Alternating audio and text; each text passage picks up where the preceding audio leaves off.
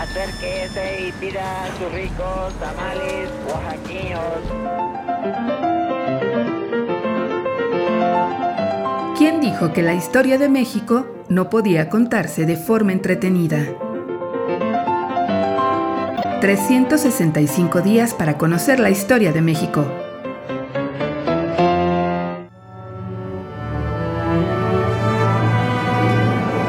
Martes.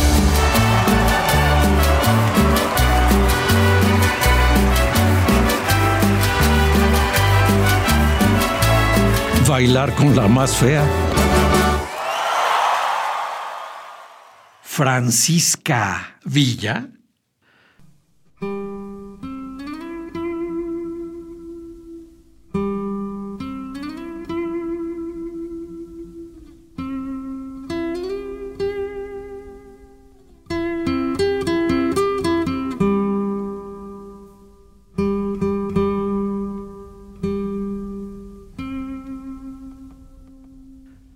Oficialmente los restos de Francisco Villa se encuentran sepultados en el Monumento a la Revolución.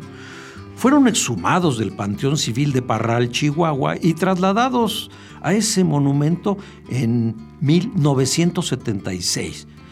Sin embargo, existe la versión de que los restos que ahí descansan no son los del centauro, sino los de una mujer.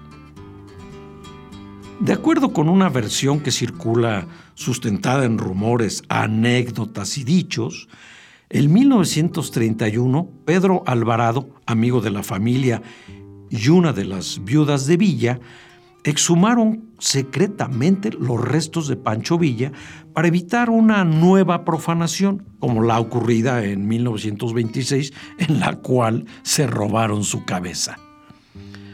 La nueva tumba estaba también en el cementerio de Parral, 120 metros hacia el oriente de la tumba original y tenía el número 10.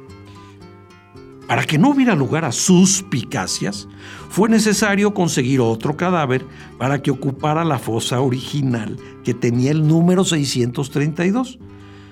Al parecer los restos que inhumaron ahí fueron los de una mujer joven que se dirigía a Estados Unidos a curarse de cáncer, pero falleció en Parral, sin papeles que permitieran su identificación. Así que la viuda de Villa y Pedro Alvarado se arreglaron con el encargado del panteón para que la sepultura en la tumba original de Villa. Y así la sepultaron. Y de esa forma, la desconocida mujer fue enterrada en la fosa 632. En el año de 1976, el reportero Oscar W. Chink Vega, enviado especial de El Sol de México, fue autorizado por el general de división Félix Galván López para fungir como exhumador, de acuerdo con su relato publicado el 18 de noviembre, y decía, se iniciaron los trabajos abriendo una horadación en un costado de la tumba.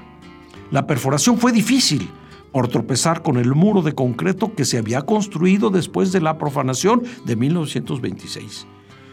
El féretro estaba totalmente destruido, quedando solo algunos fragmentos de madera podrida y por lo que respecta al esqueleto se veían algunos huesos, eh, también bastante deteriorados. Con un recogedor sacaron los restos del esqueleto y del féretro, los cuales fueron colocados en una urna que se trasladó a Durango y luego al Distrito Federal. Xing no reparó en los detalles de los restos, pero al parecer entre ellos había botones de carey, un rosario en las manos del cadáver y tela de encaje, correspondientes todos a una mujer. Se dice que el periodista Oscar Ching llevó dos huesos al notario público para que diera testimonio del traslado. Y en eso estaba cuando el ginecólogo comentó que le parecían que el sacro era femenino y de una mujer joven. Aún así, Las autoridades no prestaron atención y continuaron con el proceso que concluyó el 20 de noviembre de 1976 en el Monumento a la Revolución, donde hoy se encuentran los restos de Francisca Villa. Bailar con la más fea.